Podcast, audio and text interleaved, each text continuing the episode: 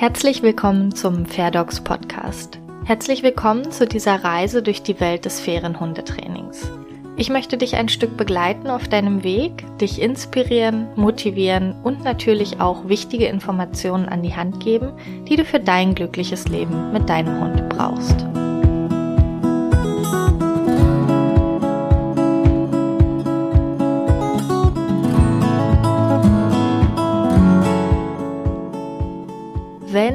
Einen sturen Hund zu Hause hast oder glaubst, dass dein Hund sich einfach ab und zu mal stur verhält, dann bist du in dieser Folge genau richtig. Und wenn du beim Hören vielleicht an eine Person denkst, der es ähnlich geht, eine Person, die ihren Hund auch ab und zu mal für etwas stur oder dickköpfig hält, dann empfehle die Folge doch gern weiter. Und jetzt viel Spaß beim Zuhören.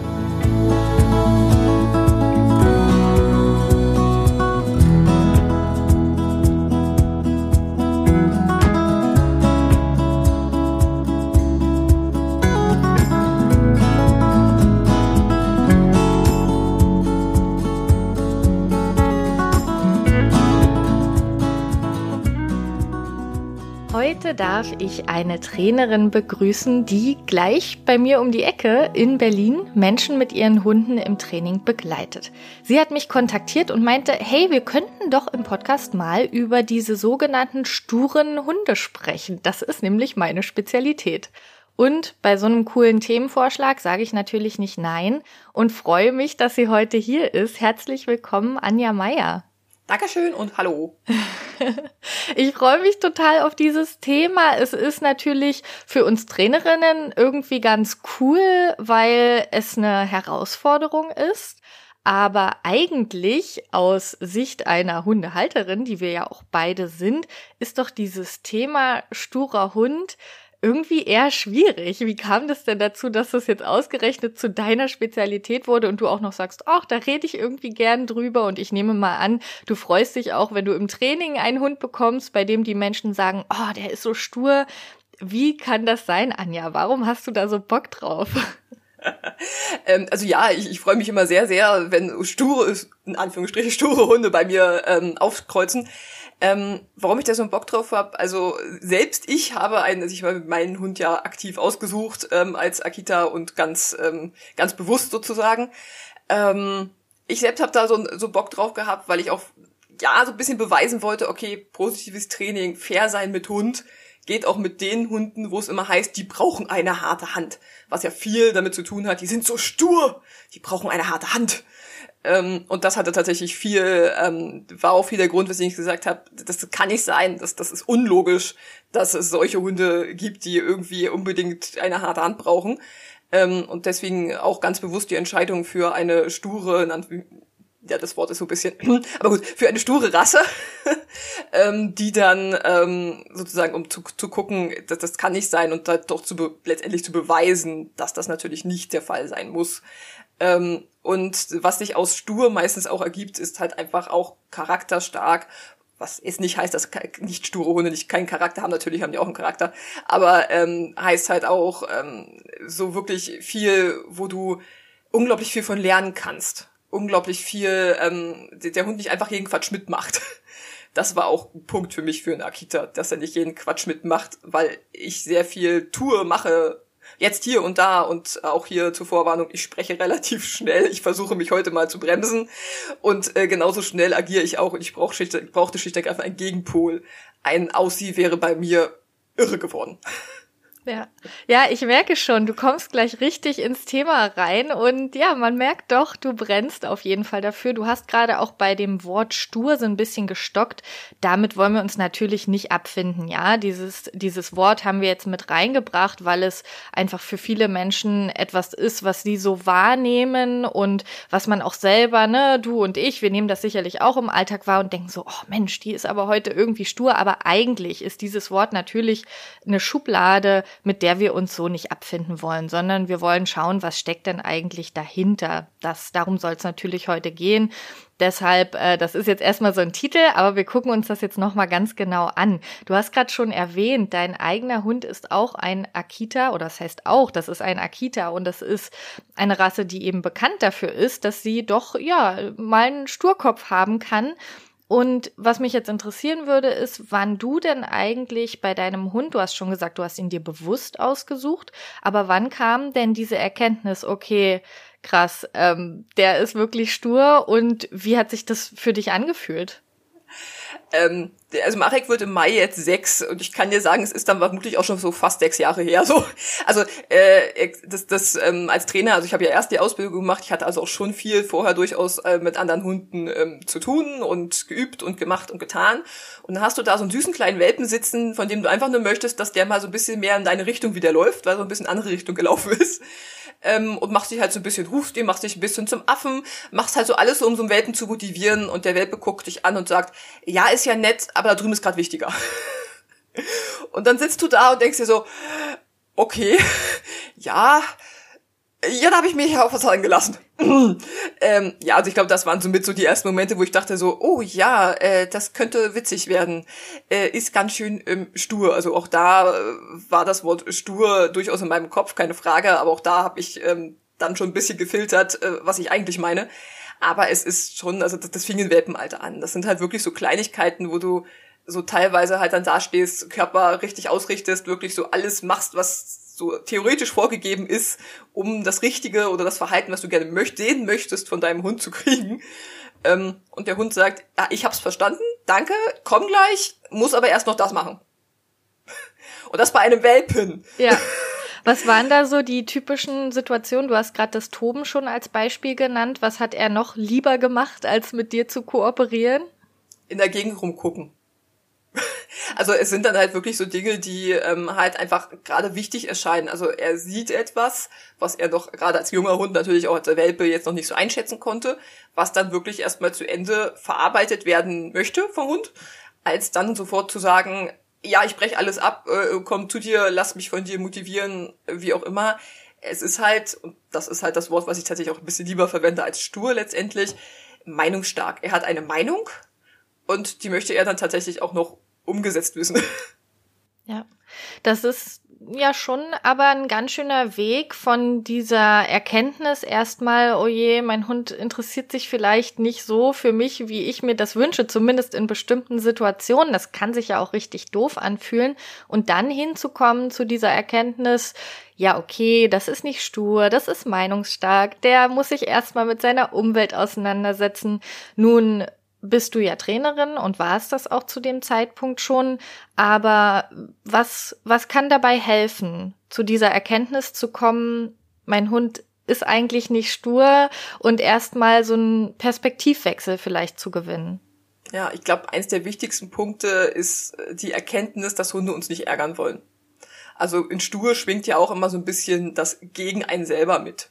Deswegen, also in der deutschen Sprache hatte ich auch den Vorteil, dass ich tatsächlich vorher schon ich weiß gar nicht, irgendwann in meinem Leben mal einen super Artikel gelesen habe zu sturen Eseln. Und äh, dass dieses Stur bei Eseln halt ja auch nicht das ist, was ähm, meinungsmäßig äh, die Menschheit damit meint, so nach dem Motto, sondern dass die eigentlich sehr, sehr vorsichtig sind und dementsprechend nicht einfach irgendwo langlaufen, wenn die sich nicht sicher sind, dass sie da sicher sind. Ähm, also so, das, das hatte ich mal einen super Artikel zugelesen. Ich glaube, der war echt hilfreich. der liegt zwar schon Jahre zurück, aber der schwenkte doch so im Kopf rum. Ähm, und halt so, das ist nicht, das ist nicht gegen mich. Also egal, was er gemacht hat, egal wann die Motivation mit mir zu kooperieren dann mal fehlte, so nach dem Motto. Immer so durch nicht dieses Filter, äh, er hat keine Lust auf mich, er mag mich nicht oder sowas, diesen, diesen Filter tatsächlich nicht zu haben, sondern immer zu denken, okay, es sind seine Bedürfnisse, er hat jetzt etwas, das hat nichts mit mir zu tun. Er hat jetzt etwas, äh, was ich feststellen muss, was, ähm, wo ich gucken muss, dass wir da wieder zueinander kommen, dass wir in die Kooperation kommen, ähm, ohne das immer irgendwie gegen mich gerichtet zu sehen. Und ich glaube, das ist so das Kernthema. Hast du das immer geschafft? Denn ich habe ja Nein, hier, natürlich nicht. genau, ich habe nämlich hier eine sehr ähm, kooperationswillige Hündin bei mir zu Hause. Die hat ja sämtliche Baustellen, aber sie hat wirklich Lust zu kooperieren und schafft es auch bei großen Ablenkungen, bei großen Angstauslösern und schafft es wirklich sehr oft auch ihre Aufmerksamkeit in meine Richtung zu bringen. Nun hängt das sicherlich auch mit meinen Ansprüchen zusammen. Ja, ich erwarte das nicht ständig, sondern ich freue mich dann total, wenn sie es schafft. Wenn ich mir jetzt aber vorstelle, ich hätte einen Hund, für den die Umwelt so, so, so viel wichtiger ist, dann trifft mich das ja auch emotional insofern, als dass ich mir ja einen Hund hole oder ich würde sagen, die meisten Menschen holen sich einen Hund in ihr Leben, weil sie sich denken, das ist dann mein Partner und das wird dann total toll und wir laufen zusammen durchs Leben, Hand in Hand, Hand in Pfote, wie auch immer. Äh, wie, wie, wie hast du diesen Wechsel geschafft? Denn ne, ich, ich stelle mir eben gerade vor, so eine ganz konkrete Situation, in der man sich denkt, Mann, jetzt guck mich doch wenigstens einmal kurz an, lass uns doch bitte in diese Richtung gemeinsam gehen, lass uns doch bitte zusammen durch die Welt gehen. Und dann fühlt sich's einfach kacke an. Was hast du dann gemacht? Ja, also äh, natürlich geht es mir äh, geht es mir auch heute noch in manchen Momenten so, keine Frage. Ähm, nur weil der Kopf etwas weiß, muss das Herz das nicht unbedingt fühlen. ähm, das sind halt so Momente. Also äh, natürlich krieg auch ich durchaus inzwischen Aufmerksamkeit, auch wenn der wenn er sehr ähm, abgelenkt ist beziehungsweise sehr viel Wichtiges für ist. Es ist, war halt harte Arbeit, ähm, halt auch so sinnvoll ähm, sozusagen das für den Hund zu sein, sich mit mir dann sozusagen auseinanderzusetzen. Ähm, aber gerade du hast es so schön gesagt, so als dieses Sinnbild in eine Richtung zu gehen, es ist tatsächlich eins unserer Hauptthemen, dass ähm, er keine Idee hat unbedingt von Wegen, sondern so, so, da riecht es gut, da ist der nächste Geruch, da will ich unbedingt lang. Ähm, und meine Absicht, mal irgendwo lang zu gehen, das kann tatsächlich mal ein simples, ich will einfach nur die Straße runtergehen und mein Hund ist per Du der Meinung, ey, da drüben ist aber drei Meter weiter, da drüben ist es spannend, da lass uns doch mal da lang gehen. Was an einer kurzen Leine, also so einer normalen Leine, dann teilweise schon leicht seltsam anmutet. Man hat so als Bild vom Hundehalter immer so, der, der Mensch geht irgendwo hin und der Hund kommt halt mit. Äh, ja, äh, jein. Ähm, also auch da haben wir uns natürlich äh, inzwischen eingefuchst und so weiter. Auch das ist viel ähm, mal du, mal ich. So, ich sag mal ja zu dir, dafür sagst du auch ja zu mir. Ähm, aber natürlich fühlt sich das teilweise echt bescheiden an. Also wenn du überlegen musst, okay, äh, jetzt hinter mir kommt ein Radfahrer, ähm, jetzt müssen wir erstmal hier tatsächlich ein paar Sekunden stehen bleiben, weil ich schon weiß, dass ich will jetzt zwar in die Richtung, also die Radfahrer vorher kreuzen. Ich hätte auch genug Zeit. Ich kann aber dir nicht hundertprozentig garantieren, dass mein Hund sofort mitkommt. ähm, und dementsprechend, das, das sind manchmal so, so Umdenksachen, aber das fuchst sich halt, also wie gesagt, der wird jetzt sechs. Das, das fuchst sich so nach ein paar Jahren einfach ein. Für mich ist es normal, wenn ich dann mal wieder mit einem Hund Gassi gehe, der das nicht hat, finde ich das total seltsam. Ja. Jetzt hast du gerade gesagt, nach ein paar Jahren. Da leuchten bestimmt bei einigen Zuhörerinnen die Alarmglocken auf. Um Gottes Willen, jahrelang dauert das Training. Wie kann das denn sein? Bei einer Trainerin auch noch. Ich stimme dir voll zu, ja, ich bin da total auf deiner Seite. Aber bedeutet das dann auch automatisch, dass sture Hunde oder selbstständige oder meinungsstarke Hunde eher schwer zu trainieren sind, wenn du jetzt in so langen Zeiträumen sprichst? Ein klares und eindeutiges Jein. ähm, also es ist halt also viele Sachen, die halt manchmal ein bisschen selbstverständlich wirken, dauert da tatsächlich länger als mit manch anderer Rasse oder mit manch, also es ist ja nicht nur Rasse, es gibt ja auch in ein kooperativen Rassen sturen Exemplare, genauso wie es sehr kooperative Hunde in Anführungsstrichen sturen Rassen gibt. Aber ähm, gerade bei halt so, so Hunden, dass manche Dinge gerade so wie in eine Richtung laufen, kann manchmal schwerer anmuten, als man so meint. Ähm, aber letztendlich Lernverhalten funktioniert bei allen Hunden gleich. Also lernen tun die wie, wie jeder andere Hund auch. Ähm, ja, ich glaube, als Mensch muss man sich viel daran gewöhnen, dass es nicht immer genauso läuft, wie man es gerne hätte und ähm, viel im Kopf behalten, wo man stehen geblieben ist. Also man kann nicht so oft und so lange hintereinander trainieren, bis dann relativ schnell etwas klappt, sondern man macht immer kurze Sequenzen, dass der Hund echt noch motiviert ist und Spaß dabei hat und nicht denkt, oh, jetzt das schon wieder.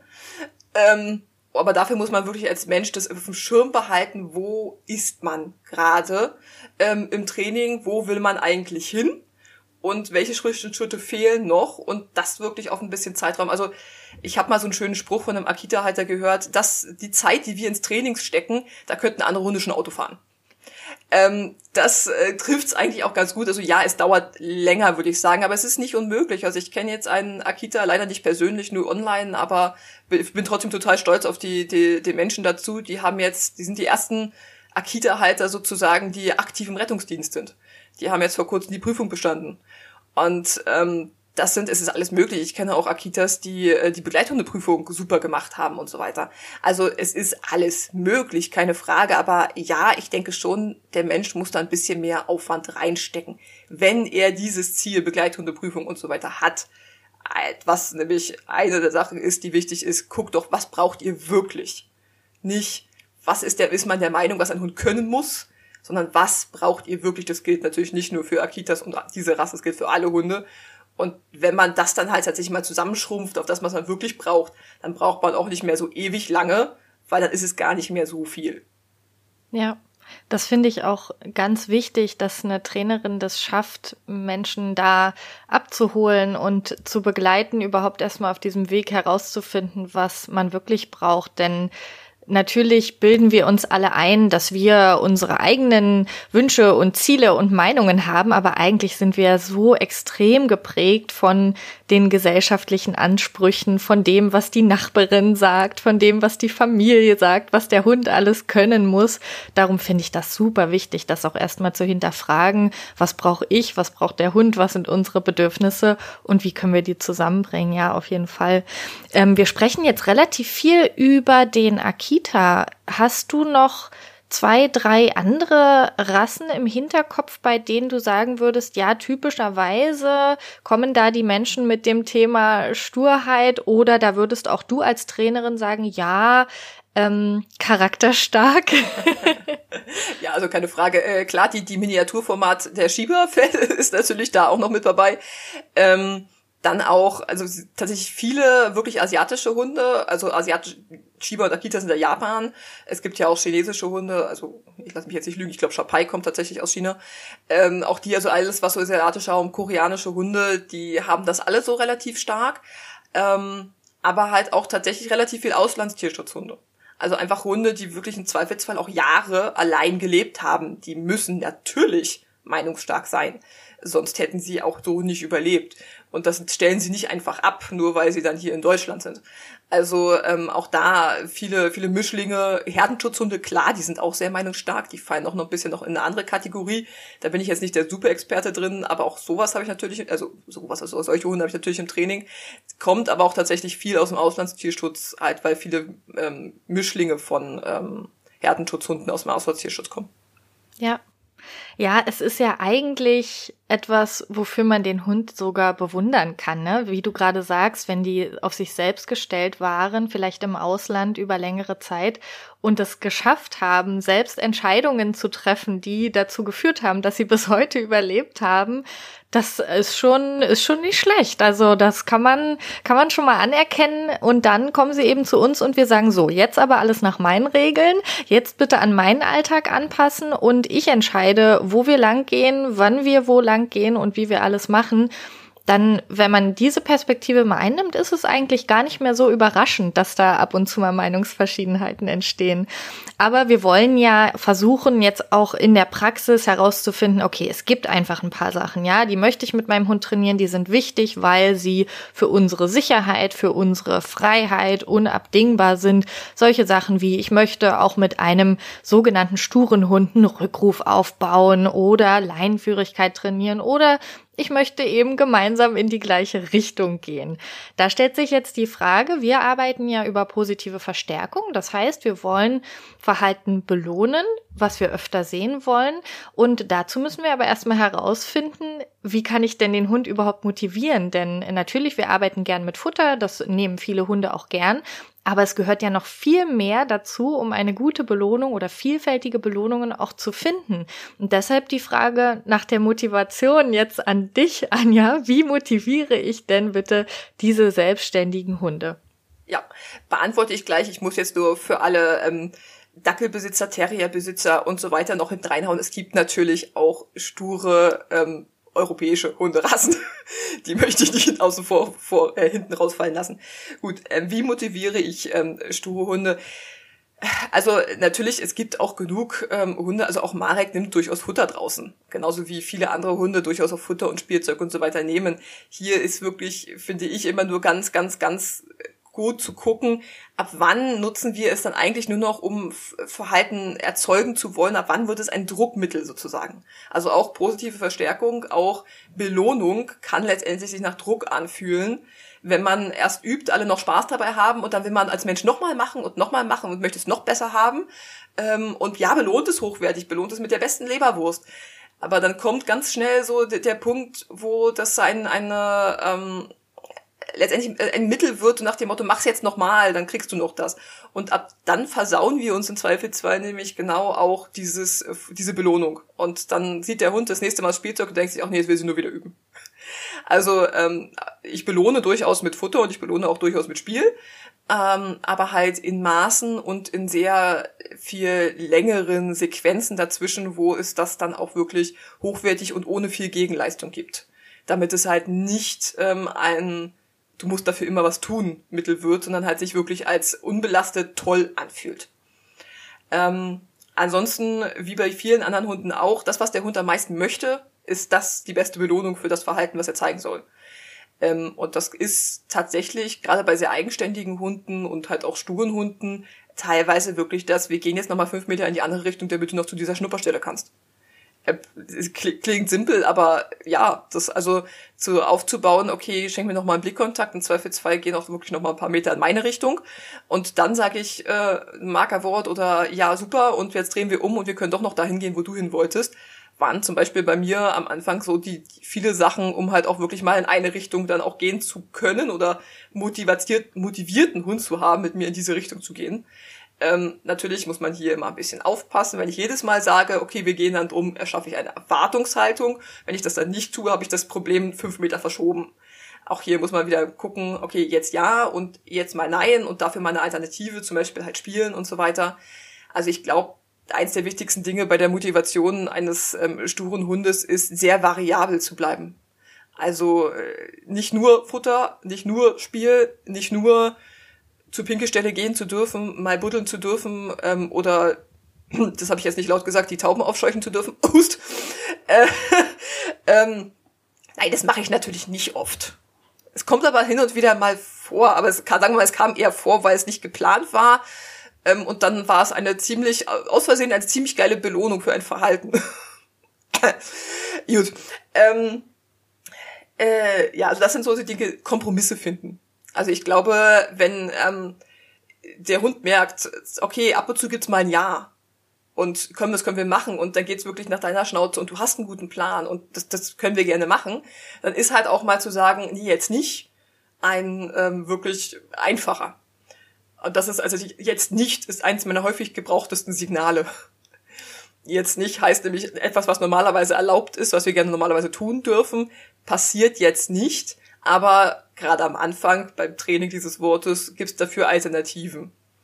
Und das gilt sowohl für ich gehe zu dem anderen Hund, als ich gehe zu der Pinkelstelle, als ich gehe jetzt nicht in diese Richtung ähm, und so weiter und so fort. Also das ist so, ein, ähm, so eine Sache. Und ich glaube, da so ein bisschen umdenken, rein weg vom ähm, ich will in die Richtung, also lauf Fuß, ähm, oder jetzt hier lang oder sonst irgendwas hin zu, okay, wie mache ich das für dich jetzt auch, also für dich, mein Hund, äh, jetzt auch so, dass du Lust hast, das zu machen, worauf ich äh, jetzt irgendwie bestehen muss, weil wir können jetzt nicht mehr in diese Richtung. Ja, das heißt, du bist ja mit deiner Einstellung komplett weg vom Funktionieren eigentlich hin zu einem wie komme ich auf Augenhöhe mit meinem Hund und wie können wir zusammen das erreichen. Also nicht nur sagen, wie kann mein Hund sich bestmöglich an mich anpassen, sondern wie kann auch ich ihm das ermöglichen, was er wirklich möchte und eben nicht nur über Alternativen, sondern öfter eben auch mal über genau das, was er gerade möchte. Ähm, ist wahrscheinlich eine schwierige Erkenntnis, denke ich, weil ja schon allgemein dieses Bild herrscht, der Hund muss funktionieren und muss sich anpassen. Aber umso befreiender ist es dann, glaube ich, wenn man davon wegkommt, von diesem Funktionieren. Deshalb finde ich das total toll, dass du das gerade so beschrieben hast und hört sich einfach so schön nach, nach Augenhöhe an. Finde ich, finde ich total super. Ich hätte gern von dir noch so einen, einen wichtigen Tipp. Du musst dich auch nicht kurz fassen, aber ich hätte gern, dass du den Zuhörerinnen etwas mitgibst, wenn, egal ob jetzt jemand zuhört und denkt, ja, mein Hund ist nur ab und zu mal stur oder, oh ja, ich glaube, mein Hund hat so einen richtigen Dickkopf. Was würdest du als allerwichtigsten Tipp mitgeben?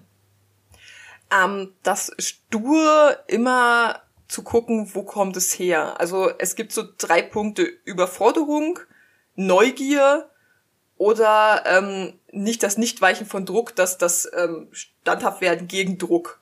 Weswegen ein Hund dann Verhaltensweisen zeigt, die wir unter stur in die Schublade stur packen.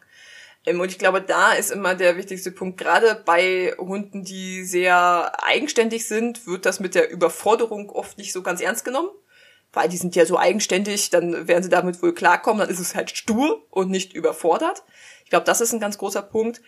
Ähm, Neugier ist etwas, was total toll ist, aber halt auch dazu führt, dass der Hund halt gerade neugierig ist, also etwas gerade spannender findet als mich, was viele Menschen dann halt auch, ja, letztendlich sich, sich bis manchmal ein bisschen beleidigt fühlen, warum halt gerade das da hinten, was jetzt die fliegende Tüte, spannender ist als man selber, so nach dem Motto, aber das ist ein normales Neugierverhalten. Vielleicht hat er in seinem Leben vorher noch keine fliegende Tüte gesehen.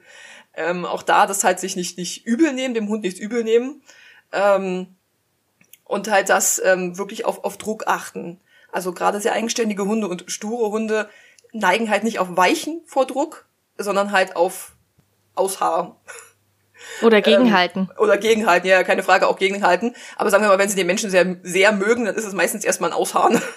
ähm, und das wirkt dann im Zweifelsfall halt erstmal sehr stur, ist aber letztendlich ein, äh, was tust du denn eigentlich gerade?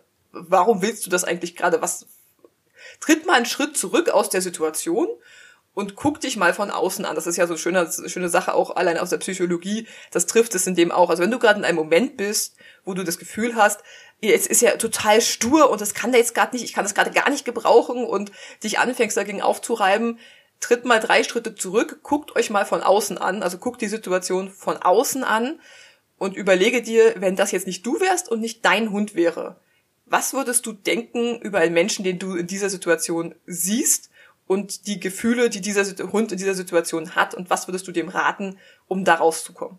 Ja, das ist eine total tolle Methode, denn man ist ja in dem Moment total gefangen in den eigenen Emotionen eigentlich, ne? Und dann äh, einen Schritt rauszutreten ermöglicht einem ja klareres Denken und vielleicht auch mehr in die rationale Richtung zu kommen. Und ich mag das total gerne generell, egal ob es um Hundetraining geht oder nicht, sich zu fragen, was würde mir zum Beispiel eine gute Freundin raten oder ganz besonders, wenn es um Hundetraining geht und wenn man jemanden im Leben hat, zum Beispiel eine Trainerin oder eine andere Person, die ähm, auch ganz toll mit ihrem Hund umgeht, sich dann zu fragen, was würde diese Person jetzt vielleicht gerade machen. Das äh, hört sich vielleicht erstmal so ein bisschen nach Psychokram an, aber ich muss sagen, mir hat's wirklich schon oft geholfen in der Vergangenheit und es ja, finde ich einen ganz, ganz tollen Tipp, einen Schritt, Schritt rauszutreten aus der Situation und von außen zu gucken. Ja. Jetzt ja, du öffnest gerade genau. deinen Mund, da musst du dringend was zu sagen. Leg genau, los. Genau, ähm, ähm, und da muss ich noch was hinschieben, weil das, das stimmt natürlich und das ist auch an sich ein guter Tipp, aber es geht nicht immer. Und jetzt kommen wir zum zweiten wichtigen Punkt. Vergebt euch selber. Gerade mit einem Hund, der wirklich, ja, stur halt ist, wo man Situationen hat, wo man sich dann auch mal aufreibt, weil es jetzt wirklich nicht geht und man nicht mehr in den eigenen Emotionen schafft, rauszutreten kann man auch sehr schnell in die Falle kommen, dass man halt selbst nicht gut genug wäre, dass man halt selbst das nicht schafft, dass das sonst irgendwas. Es ist okay. Das Schöne und auch das, das wirklich Liebenswerte an Hunden ist, die vergeben einem sehr schnell. Und auch ein sturer, eigenständiger Bock, Entschuldigung, ähm, ist wirklich, äh, die, die können manchmal dann auch ein bisschen eingeschnappt sein, aber wenn du dich auch ernsthaft, und ja, das meine ich wörtlich, ernsthaft bei deinem Hund entschuldigst, ähm, dann kriegen die das mit und dann vergeben sie dir auch und deswegen vergib dir auch selber. Es wird immer Momente geben, wo es gerade mal wirklich reibt, wo du nicht mehr kannst, wo alles zu viel ist Und das ist okay. Das macht weder ein Hundeleben schlecht, noch macht das dein Leben schlecht, noch bist du ein schlechter Halter. Mhm. Oder Halterin.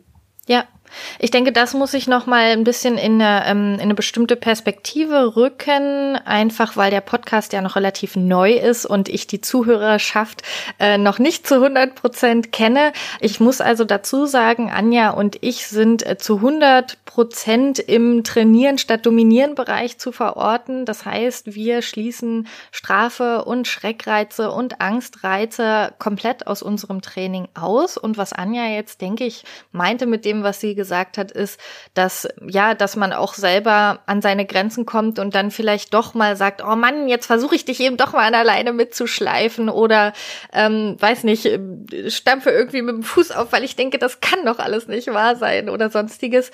Es geht hier natürlich nicht um wirkliche ähm, um wirkliche Strafe, das da sind wir eindeutig dagegen und selbst da gibt es ja zum Glück viele, viele Menschen, die sagen, ich habe lange über Strafe gearbeitet, ich möchte jetzt anders arbeiten. Und da greift natürlich dein Tipp, Anja, wieder total, dass man sagt, ey, das war richtig, richtig scheiße, aber ich möchte es jetzt anders machen. Von daher finde ich den Tipp total super, ja. Äh, jetzt gibt es garantiert Menschen, die zuhören und sagen, boah, Anja Meier, cool, in Berlin oder online, wie auch immer, ich möchte irgendwie mit dieser Frau Kontakt aufnehmen und äh, starten ins Training. Wo findet man dich denn? Hm, na, in Berlin tatsächlich, berlinweit, also ich komme dahin, wo ich gebraucht werde, um es mal so zu formulieren. Ähm, ich bin hauptsächlich Treptower Park, ähm, Fuhlheide unterwegs. Online findet man mich allein über die Homepage, also ähm, Hundeschule Art of Life heißt es komplett. Wenn man Akita Berlin eingibt, findet man mich auch relativ gut. ähm, äh, ich habe auch eine Instagram-Seite, äh, die heißt tatsächlich Anja unterstrich und unterstrich Marek. Und ja, der Esel nennt sich zuerst Hust. ähm, und äh, ich habe auch einen Blog, ähm, tierische WG heißt der. Äh, auch da gibt's ein paar schöne Sachen. Wir haben ja auch noch zwei Katzen zu Hause und so. Sehr cool. Ja, ich verlinke auf jeden Fall in den Shownotes zu deiner Website, zu deinem Instagram, Facebook und natürlich auch zu deinem Blog. Toll. Ich habe noch eine Abschlussfrage, ähm, die ich auch vorher nicht verraten habe. Solltest du schon einen anderen Podcast äh, gehört haben, dann kennst du sie schon, aber ich, ich hoffe nicht. Ähm, und zwar Schön. Ich sag mal für die Hörerinnen dazu, Anja hält sich gerade die Hände vor die Augen. Jetzt geht's los. Ähm, und zwar, du lebst ja in Berlin. Das heißt, du kennst auch den Alexanderplatz. Okay, wer kennt ihn nicht, aber natürlich, gerade Berlinerinnen sowieso. Ähm, ich schenke dir jetzt eine Plakatwand, die du auf dem Alexanderplatz ähm, so beschreiben kannst, wie du das möchtest. Die hängt ganz weit oben, die bleibt da für eine Woche genauso hängen und du darfst da jetzt was draufschreiben, egal ob zum Thema Hundetraining oder zu einem anderen Thema. Was würdest du draufschreiben, von dem du denkst, das sollten alle mal gelesen oder gehört haben? Was du nicht willst, dass man dir tut, das fügt auch keinem anderen zu. Oh, toll. Weil das ist eigentlich der Leitspruch, der sowohl bei Menschen als auch bei Tieren die Empathie wieder anschaltet. Ja, toll. Ah, super. Dazu möchte ich gar nicht mehr so viel sagen. Ich überlasse dir noch das letzte Wort, Anja. Oh, ich habe gar nicht so viele letzte Worte. War schön, hat Spaß gemacht, vielen Dank. Ähm, und ja, ich, ich freue mich gerne auch über Kommentare, wie ihr es fandet und ja, danke. Sehr schön, super. Dann freue ich mich auf äh, das nächste Mal mit dir. Mach's gut. Tschüss. Tschüss.